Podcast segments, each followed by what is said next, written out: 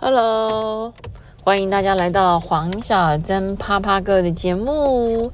好久不见，大家最近怎么样啊？是的，今天星期一，三月二十一号。哦，今天三月二十二号，阴雨绵绵的天气，不下雨，台湾又要缺水了，还是下点雨比较好。今天我们来聊聊什么呢？今天来聊聊我的职场生涯，我的主管篇。对我之前跟大家说过，我在这一家公司百受折磨，没有啦，就是呃，因为小公司嘛，所以什么事情都要做，所以呢，也碰到很多很多很多，大概我那个业务这辈子该碰到的阿里不达的那种，还有所有的嗯。呃，辛苦啦，倒霉啦，然后倒账啦的事情，都在这一家公司碰到过。那我记得这家我刚到这家公司第一次去大陆出差的时候，那时候老板带我去嘛，然后我从罗湖进关之后要去塘下，那时候经过一条马路，然后一条道路，那时候我记得那个那条路还是水泥铺的，然后我老板就说：“哎，你知道这条路？”铺这条路死了多少人？这样哦，没有。他说这条路上死了多少人？我说老板，这条路有这么艰难吗？嗯，看起来没有什么高山大水的啊，怎么会死了多少人？他说不，这我告诉你说这条路死了多少人？他们不是因为道路施工难太高，难度太高，而是被打劫。我说什么？因为那时候大概是二零。一九一九一九一九九九七，对，九七九六年九七年的时候，对我一九九七年的时候，我记得还在香港出差。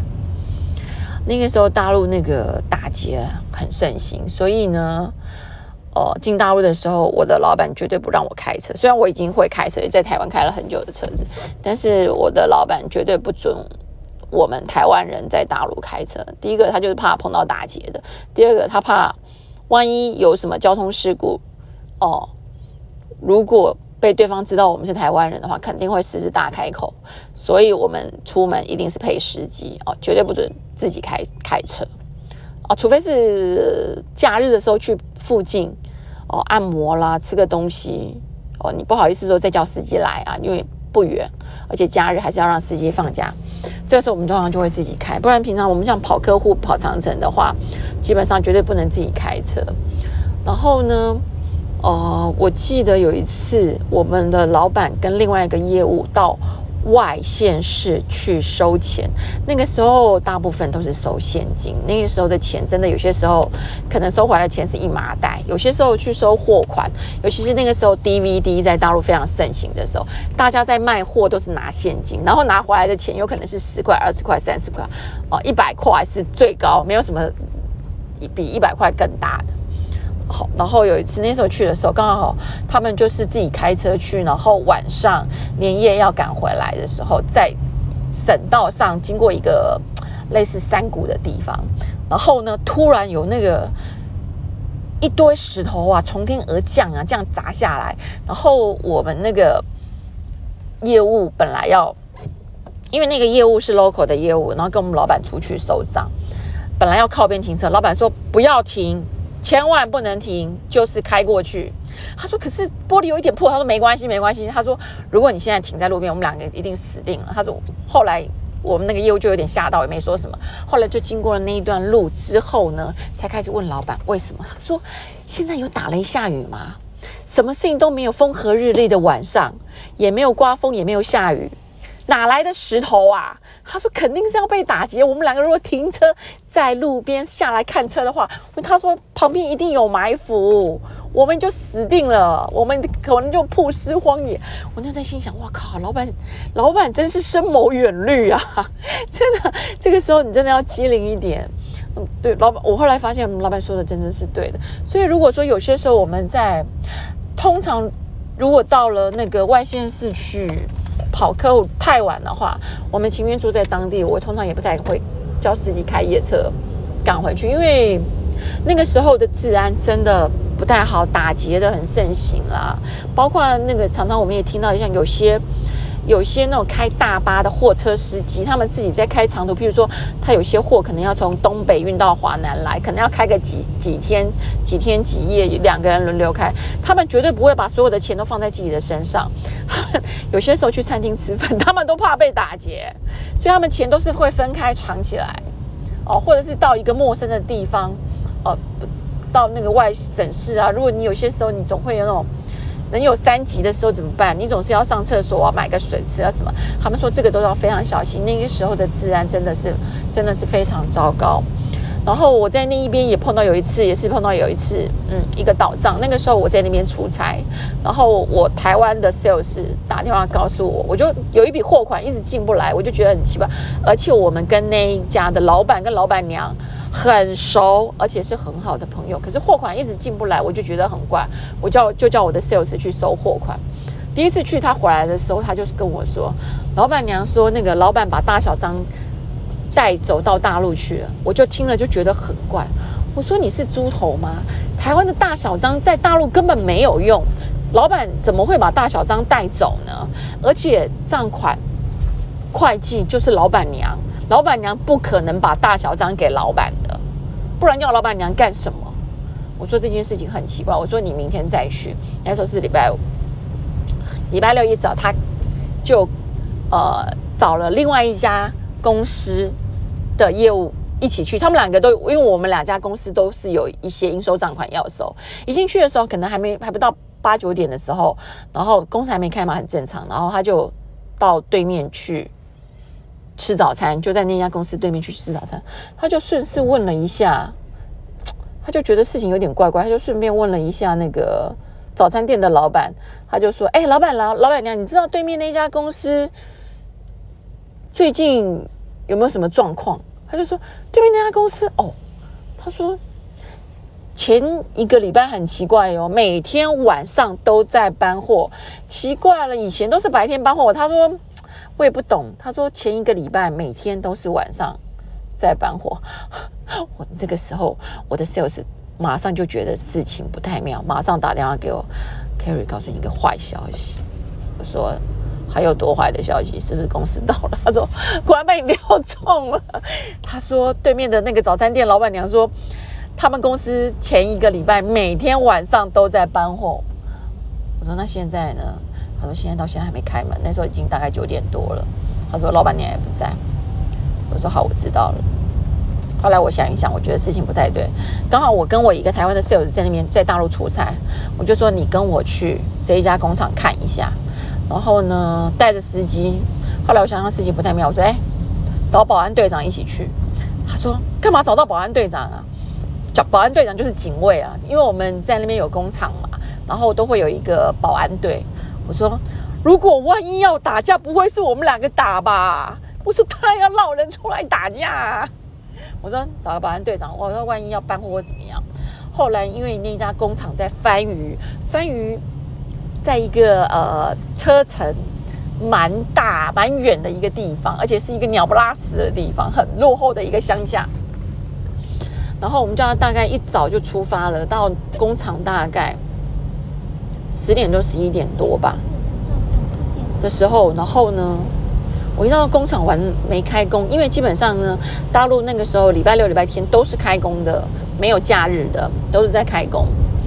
他没开工，我想，我就觉得事情不太对。然后我们就要进去，我就说：“哎，我要找谁谁谁。”然后那个保安就说：“哎，我们工厂放假啊。”我说：“不行哦，你们老板叫我送一批货来，我今天一定要交货。”我说：“因为我明天要回台湾了。”然后他就说：“你如果硬要进厂里去的话，你可能要到对面公司找一个什么经理，他开放行条，我才能够进去。”然后呢？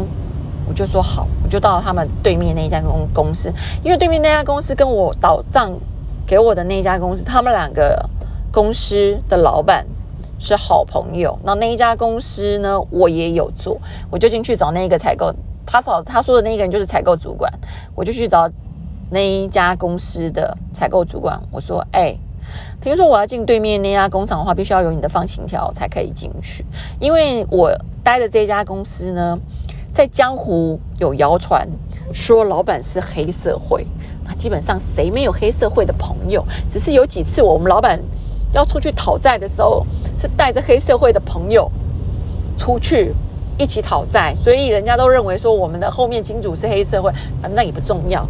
重要的是说，哎，有这个谣传也是蛮好的，就是呃，大家会比较害怕一下。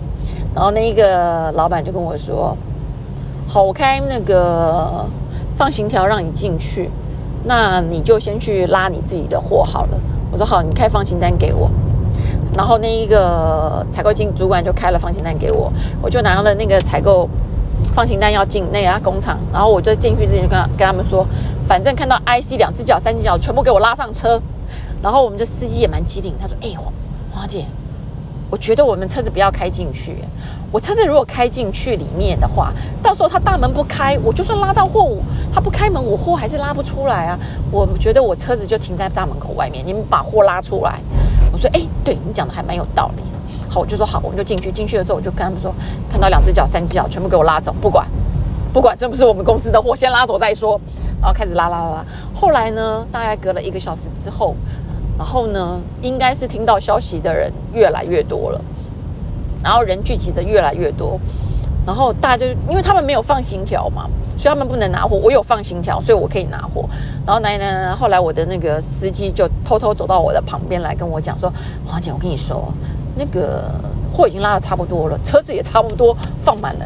你们三个，因为我跟另外一个台湾业务还有保安队长，他说你们三个也坐不下了。他说我先走了，不然待会。”万一警察来的话，我可能也走不掉。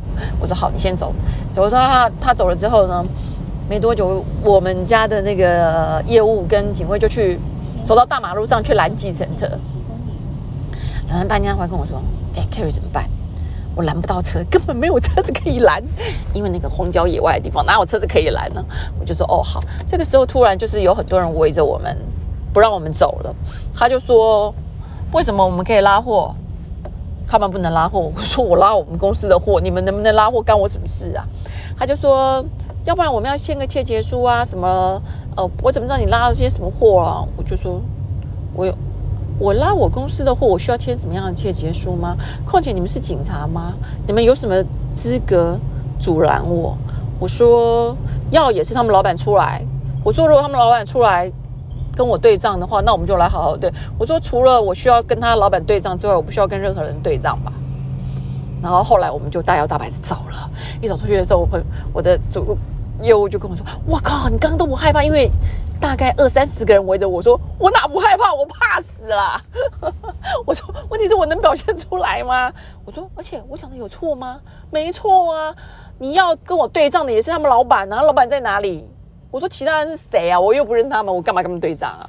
后来呢，我们就走到大马路上去。我第一次在大陆搭公车，就那个时候，你知道，我们搭上公车的时候还要过那个呃虎门大桥。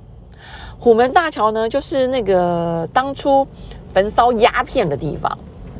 然后那一天又是一个阴雨绵绵，就是天气就是那种灰蒙蒙的，空气的品质很糟的那种天气。而且我们坐那个公车啊，后面还有人啊，人他们是带什么鸡呀鸭，反正要可能要带到市场去卖的啊，也都拉上车。然后那个台公车呢，因为我们要渡河渡江，你知道吗？渡虎门大大桥下面那条河，我也不知道那是什么河啊。那条河因为很大，整个公车是开上船，然后公车开上船之后呢，我们人就可以下来。我这样面的面对的那种荒洋、荒洋大海，你知道吗？然后天气又让阴雨绵绵，天气心情实在有够烂的。然后我们那个业务就安慰我说：“啊，还好啦，起码我们还有拉到货。”我说：“对，还好。重点是我说我对人性有点失望，有点失望的是我这么相信。”这家公司的老板跟老板娘，因为我们还是有一点，我们还是有点私交。从这这件事情以后开始呢，我就想通了一件事：千万不要跟钱有感情哦，也不要跟你的厂商 有感情，因为公归公，私归私哦。有些时候很多事情，当你觉得有一点点苗头不对的时候，嗯，你就要采取一些行动。因为之前就是觉得怪怪的，但是碍于一点点。的情面，你总是不好意思说些什么。从这一次这一次的交易给我一个嗯很重要的当头棒喝是，千万不要跟你的厂商还有跟钱有感情，这对你没什么好处哦。然后反正就回来了，反正后来我们就是盘点清点一下这家公司，后来就是真的是确定倒倒掉了。那事实上这家公司的老板跟老板娘真的是一个还蛮努力、蛮努力在为生活打拼的人，只是呢，他们就是被别人那个煽风点火，然后那个时候车充刚刚起步，那车充，但是那个时候呢。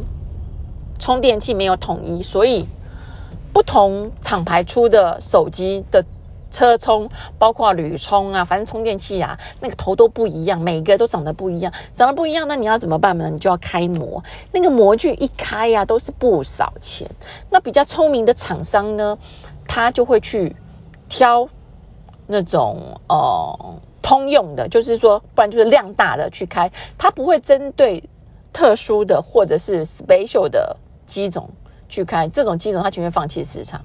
比较聪明的老板呢，就会去想说：哦，我就是做量大的就好了，量小的我就不做。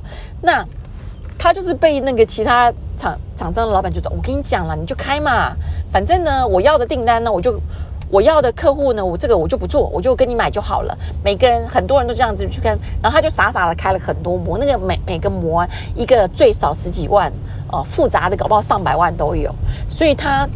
后来负罪为什么会倒掉？就是因为开模的模具费太高了，没有去考虑到这一个部分。然后每个人都跟他说啊，我会给你下单，我会给你下单。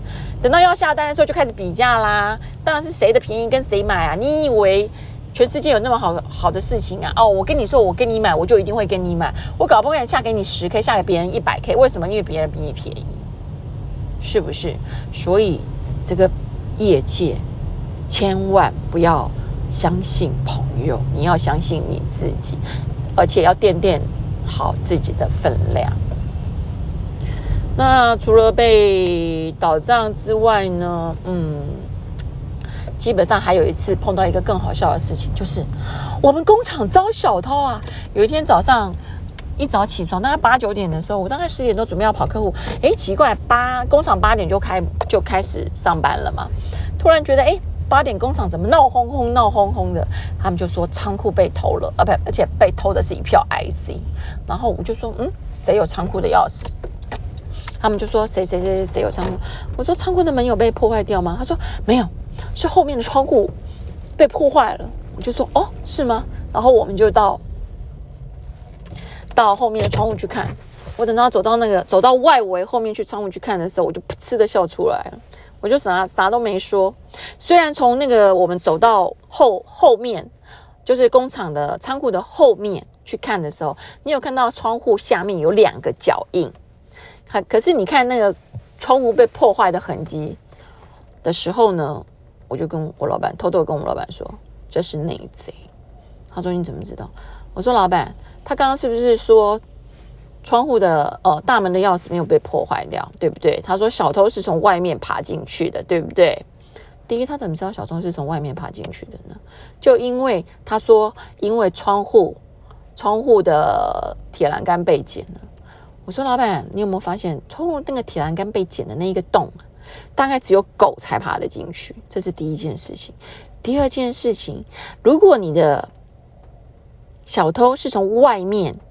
把铁栏杆剪断的话，他要搬那个铁栏杆，应该是往外搬吧？你有没有发现那个铁栏杆被搬的姿势是搬进往窗户工厂里面的那个方向去搬？表示什么？表示那个铁栏杆是从里面剪断的。那个人站在里面，把铁栏杆往里面玩，之后偷完东西。门锁上之后，才跑到外面，在墙壁上踩两脚。我说：“哎，你有没有发现那个踩两脚？那两脚很奇怪，那两脚在很低的地方。他爬上去，他如果要从这个爬上去的话，只有下面踩两脚，他就爬得进去嘛。”我说：“栏杆还那个墙还蛮高的呢，上面都不用没有脚印哎。”我说：“这一看就知道是内贼。”我妈妈说：“哦，好，知道了。内贼的话，那你就知道了，谁有钥匙，谁就是内贼吧。而且也是那一个有钥匙的人信誓旦旦的说：‘哦，贼是从外面爬进来的。’他有去看吗？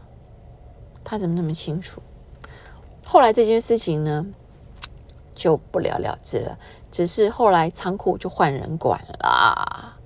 所以说，嗯。”有些事情是能说能做不能说，有些事情能说不能做，有些事情知道了也不要全说。对这件事情，我只跟我老板讲，我没有跟其他人讲，老板自己心里明白就好了。